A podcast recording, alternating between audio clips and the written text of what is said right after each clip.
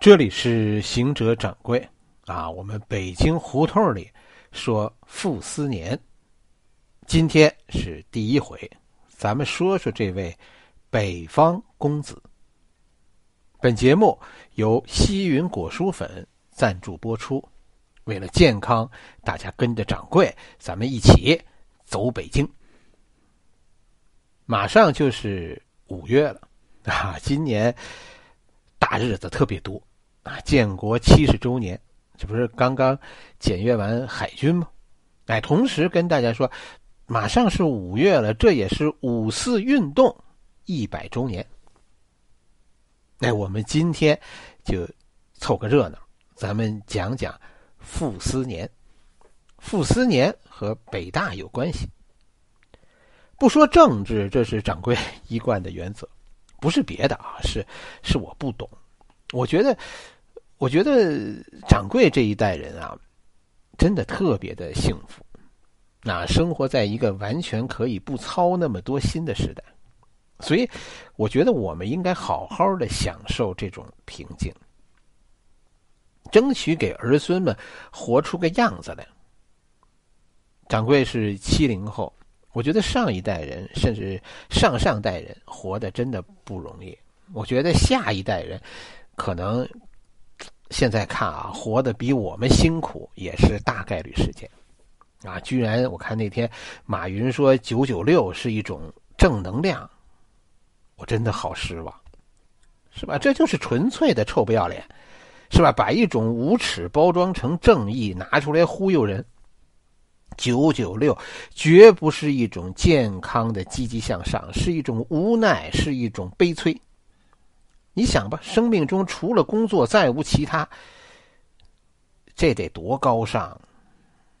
这是谁需要的高尚？沿着这个轨道进进化下去，我们都得变成蚂蚁，变成蜜蜂。你非说蚂蚁的蚂蚁快乐的跑来跑去，你非得说蜜蜂兴高采烈的满天飞舞。马云自己选择了退休，却要别人九九六，这不是臭不要脸，这是什么？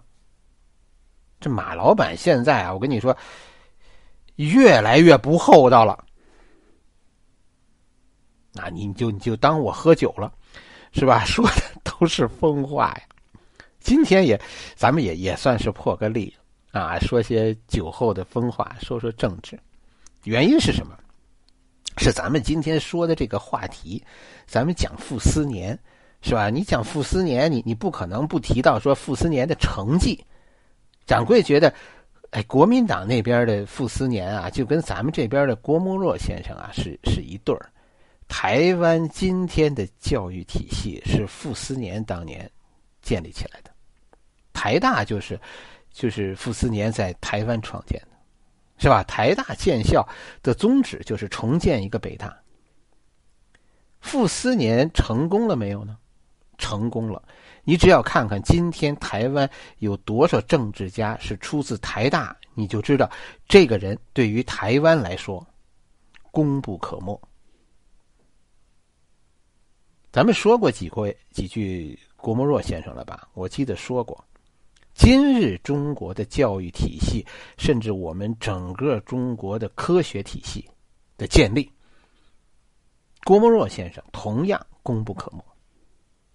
是吧？他们都是那种跨界的人才，啊，原原本呢，在我们看来啊，咱们学术和政治是无关的，但是这二位是很好的把两个不相关的东西连接了起来，啊，进而做出了很大成绩的，啊，他们做的对与错，其实很多事情我们现在仍然无法评论，是吧？因为还需要后人才能说，刚刚开始，但是那一代人。赶上那么混乱的世道，他们能够得偿所愿，按照自己的设想设想做成几件事，改变未来，这太不容易了。就从这一点上来说，我觉得应该尊敬他们。在学术界，傅斯年是政治家；在政治界，他是学者。这就是咱们，咱们傅斯年这回，咱们傅斯年从周五、周六，咱们讲到周日。啊，咱们讲讲政治的学术和学术的政治。掌柜是觉得一件事儿啊，大家别钻牛角尖儿。我如果你相信所有人做事的初心都是好的，那这个世界就会充满了理解。你一上来就认定这是坏人，我觉得你再看他的生平，你怎么看怎么觉得他是秦桧。其实哪有奸臣呢？是不是？秦桧，秦桧就就是憋着要要灭亡宋朝的吗？也不一定，是不是？哎，傅斯年在。在北京，掌柜知道的大概有三个地方跟他有关，一个是是米粮库胡同，啊，这个咱们咱们讲过这个胡同了，对不对？哎，胡适讲胡适的时候，咱们讲过了，讲这个溥仪的时候也提到过这个这个胡同。傅斯年非常巧，傅斯年以前啊就就住在邓公家的那个那个院子里，啊，这我就没辙了，是吧？这我真的进不去。再一个跟傅斯年有关的，就是这北大，北京大学北大红楼。北大咱们可以去看看，是吧？哎，第三个跟跟这个傅斯年有关的是北海。哎，傅斯年有一段时间在在北海办公，北海好办是不是？大不了买票进去呗。所以傅斯年的家就是在米粮库胡同的这个，咱们就不说了。咱们重点说说北大红楼，哎，提提这个北海。我觉得搞明白北大呀，真的是件很不容易的事情。真的，北大的历史，你要是看透了、看明白了，你对今日之中国会有全新的认识。北大，北大的，咱们说了好久了，但其实一直绕着走，一直也没说，不愿意招惹是非。这就是我的想法，我比较愿意讲清华，清华比较好讲，为什么？呃，咱们说点私底的实话，清华的特产啊，就是书呆子，不问政治，这是这是清华的传统。可能在近代中国，清华贡献有限，贡献比较大的，咱们说点实话，贡献比较大的，应该承认是人家北大，因为在一个乱世。搞学术是不成的，是吧？成绩都是都搞出成绩都是靠政治。清华和北大现在都是学界的巨无巨无霸。那我觉得就大概就面积来说，他们现在在北京都相当于一个小城市，尤其是北大现在扩张的速度非常快。你到周围看吧，北大现在周围一片全是工地啊，那就是北大在向外扩展呢。大有海淀区装不下的那个态势，啊！我说的北大不是现在这个这个北大，是吧？现在的清华和北大已经高度趋同，这两个学校没有什么不一样的，差不多，就是教授不一样，但是学术观点啊都高度趋同。但是在一开始，在民国的时候，这两个学校完全不同。民国的时候，北大不在城外，在城里，不但在在城里，而且在皇城以内，啊，更绝的是几乎和故宫挨着，就隔着紫禁城的筒子河，就在故宫边上。你看多牛的一个学校，就是现在五四大街上的红楼，那以前是是北大，红楼是一个非常有名的地方。但是去过的人，我相信不多，因为如果你是你是这个旅游团，导游才不会带你去呢，因为逛红楼一分钱也挣不到。红楼是开放的，是吧？就是它现在是新文化运动纪念馆。我觉得来北京的人啊，大家都去过故宫，是吧？其实你出了故宫的神武门，东边紧挨着的就是红楼。你和北大擦肩而过，五四运动就是在这里爆发的，是吧？这里是，就就对新中国来说，北大也非常重要，这也是新中国的摇篮。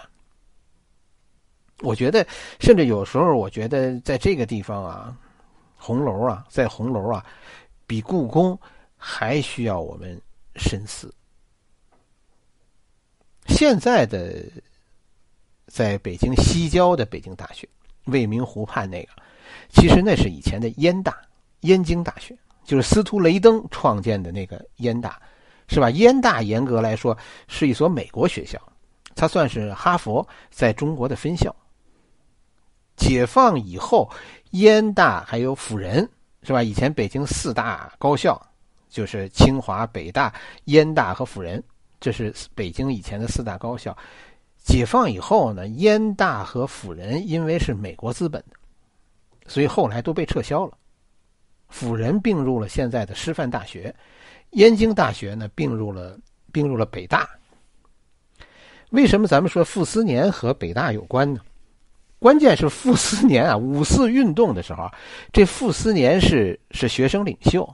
当年游行的时候，傅斯年是游行的总指挥。那时候他是北大的学生。我我我不讲游行是吧？北大的这个五四运动的过程，咱们咱们不讲。我就从一个小小老百姓的这个视角带大家看看傅斯年。傅斯年已经快被我们遗忘了，因为因为他可能做什么，他做的都不纯粹。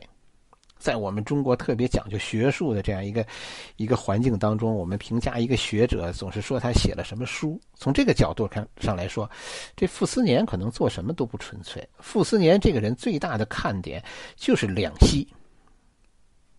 学术和政治，傅斯年把学术和政治结合的非常好的一个人。掌柜的一个观点就是，就是他是咱们今天说的跨界做的最好的。他在学术界讲政治，因此呢，在学术界叫一统天下。政治界呢，在政治界他算学者，因此他总是特别高尚。虽然他他做成了很多事，但是也得罪了很多人。这叫什么？这就叫饱受争议。学术界很多人反对他，是吧？反对他的人认为，这这个人没什么学术，而太政治。政治界也认为，这个人太学术，是吧？骂傅斯年的理由其实都是很实在的。但是你没办法否认的是，只有这样的人在那个乱世能做成事。甚至不客气的讲，今日的台湾。就源于傅斯年建立的台大。你数数，是吧？现在有有多少有多少台湾的政治家是台大毕业的？台大就是傅斯年创建。讲完，咱们前面讲了好几个学术领袖了，是吧？咱们讲了梁启超、陈独秀、胡适、陈寅恪，是吧？哎，咱咱咱们后面，其实讲完这几位啊，我觉得后边的故事就好讲了，因为后边的咱们讲的几位都是拿出来和前面这几个对比，和前面这几个人一对比，他是怎么回事那几位是怎么回事你才能更清楚的看明白。我相信你了解了陈寅恪，你了解了这个傅斯年以后，你对前边那几位会有更深刻的理解。近代的文人，我觉得单独拿出来很难说清楚。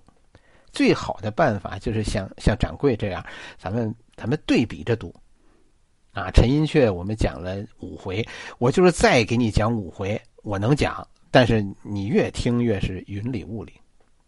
只有像这样，把这些文人把他们放在一起，是吧？你看清了傅斯年，你搞明白了学术的门派，讲搞明白了什么叫学术里的政治，你才能真正的明白。陈寅恪的主张，这是那个时代，那个时代就是一个斗争的时代，很少有像陈寅恪那样的隐士，是吧？都是战士，战斗中很多人说的话，其实都是有背景才那么说的。此一时也，彼一时也，反反复复的，是吧？最典型的那个时代的人就是鲁迅，骂人，是吧？把敌人骂死那是目的。骂人的时候，有时候就就不太顾及自己的观点啊，观点有时候都在其次了。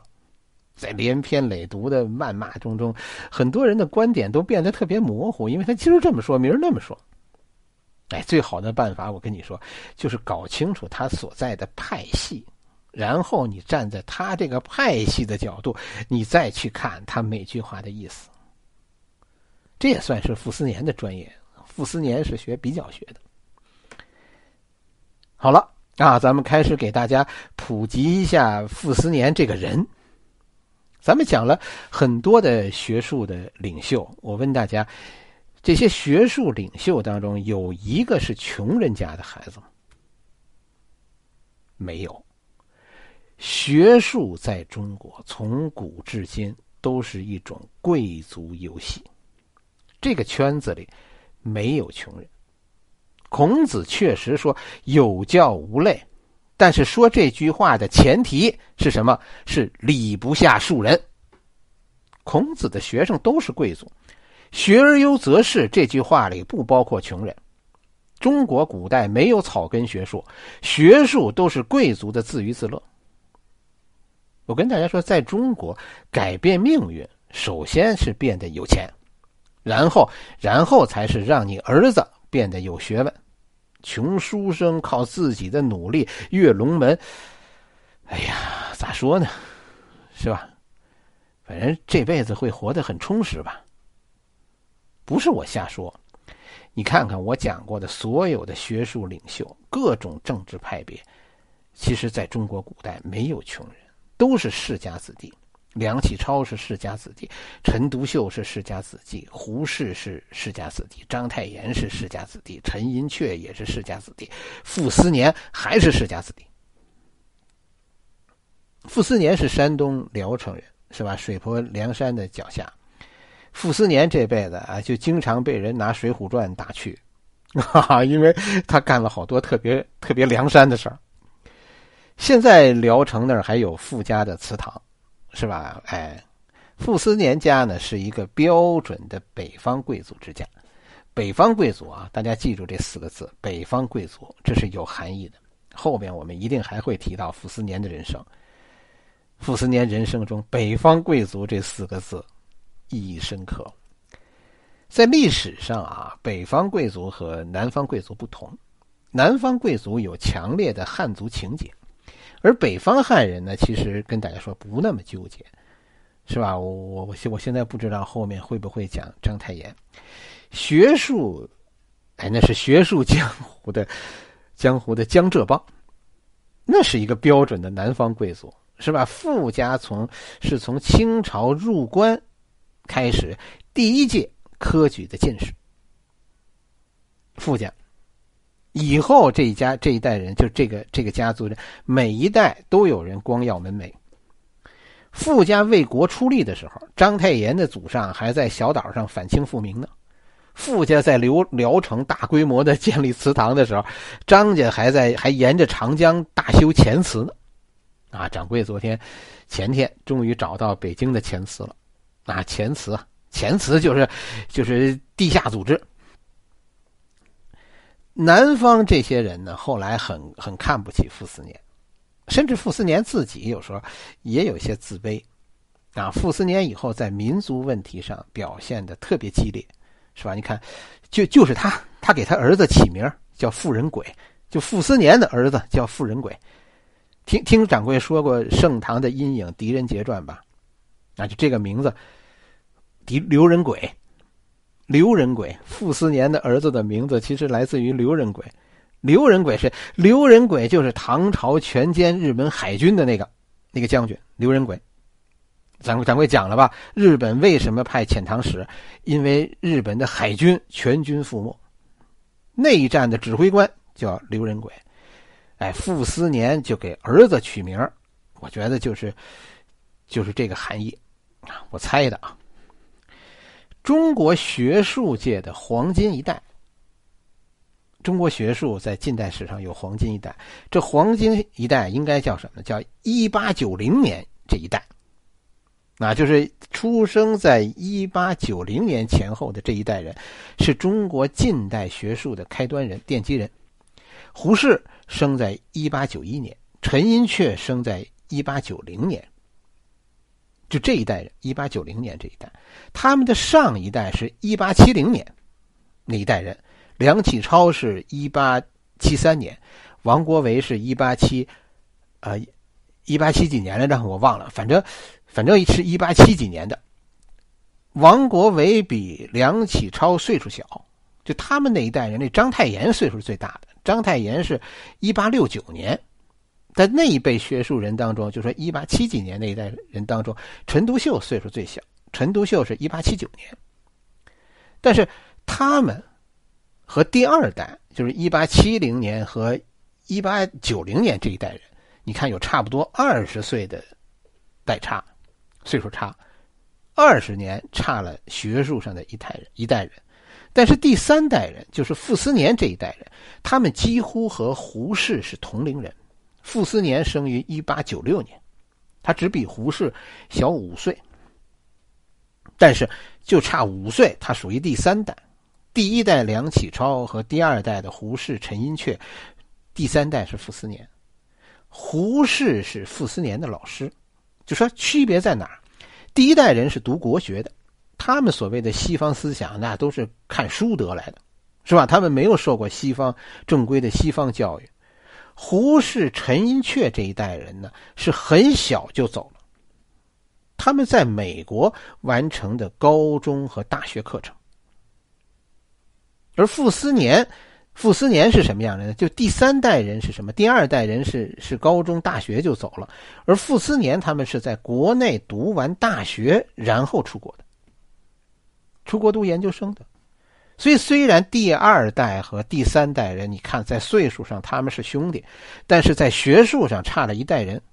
原因就是民国的学术的主流是西学，读洋书的才是爸爸，是吧？接受国内教育的都是儿子。有没有聊城的朋友啊？是吧？替掌柜去拍几张傅家祠堂的照片吧。嗯，我最近是是去不了那地儿。现在，现在去南方都是坐高铁，而且就是开车，我也愿意走 G 三零，就沿着太行山走，是吧？所以很难现在路过聊城，京沪的哎呀太难走了。以前掌柜老去聊城，是吧？聊城、高唐，我对那一带原来特别熟来着。哎，就关于那一带的历史故事，掌柜讲的地理都是靠谱的，是吧？实际上在黄河改道以前，哎，这里是非常富裕的地区。但是从从宋朝是吧？为了当时为了修理辽国是吧？迫使黄河改道以后，这里就坑了整个华北，也坑了山东全省啊！这这就开始成为一个大问题。就聊城其实算是山东最穷的地区之一吧。北方贵族其实和南方贵族还有一个不同，是吧？北方贵族有什么特点呢？就是穷而架子大。这就是北方人，但是就文化细节来说，北方人其实比较粗线条。你像像傅像这个陈寅恪那样抠书，是吧？像章太炎那样考据每一个字儿，我觉得傅斯年肯定做不来。但是反过来说，你像你像傅斯年那样以后进行实地考察，是吧？进行考古挖掘，可能可能陈老师张先生也干不来。在一个盛世创造一种一种精致的璀璨，我觉得傅斯年不如陈寅恪；但是在一个乱世艰难的维持一种学术的生存，陈寅恪不如傅斯年。陈先生是是典型的南方公子，傅先生是北方公子，都是贵族，但是不一样。傅斯年也是出在一个没落贵族之家，这是怎么回事儿是吧？怎么这学术大师都是破落户呢？都是我跟你说，你细看吧，什么章太炎呢，什么鲁迅呢，他们家都是破落户。哎，是这么回事每个朝代啊，其实不仅仅是皇帝的，更是贵族的。一个朝代的衰落叫气数已尽，是吧？什么叫气数？一个朝代的衰落是这个朝代所孕育的贵族的衰落，这才是水能载舟，亦能覆舟中的说的水。一个国家失去了贵族的支持，才是真的无源之木，无水之舟。这才是所谓气数的所在。当我们看到这些学术领袖，他们原来所在的贵族之家纷纷破败的时候，大清朝就叫气数已尽。傅斯年的爷爷那会儿还是做官的，傅斯年的父亲就就只做过地方学政这样的小官了，哎，傅斯年的父亲当时就就按咱们现在说，就是呃所所在的官学的校长，中学校长。你现在理解为当地最重点的重点中学的校长，哎，就就差不多。所以傅斯年是在一种很传统的氛围当中长大的，他的少年时期真的没什么可说的。你跟咱们这儿说，你说按部就班长大，一个重点中学校长的孩子，他的人生可想而知的笔直。但是这种笔直的人生呢，哎，在。一九零六年，就是傅斯年十岁的时候发生了改变。一九零六年，中国有一次教育上的大变、大改变啊！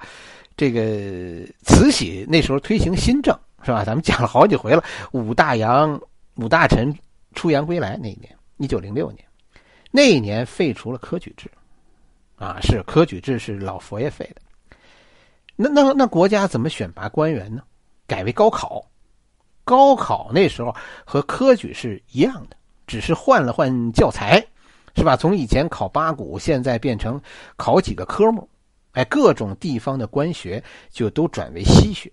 傅斯年的学生时期就是在这种新学和旧学纠结当中度过的。他的人生目标就不再是科举，而是高考。这没有什么，在当时来说，就是考的内容不一样。但是大家记住，这一批大师，他们后来所以成为大师，不是靠新教育，是吧？都是凭借扎实的国学底子。这国学底子不是学校教给他们的，而是所谓家学。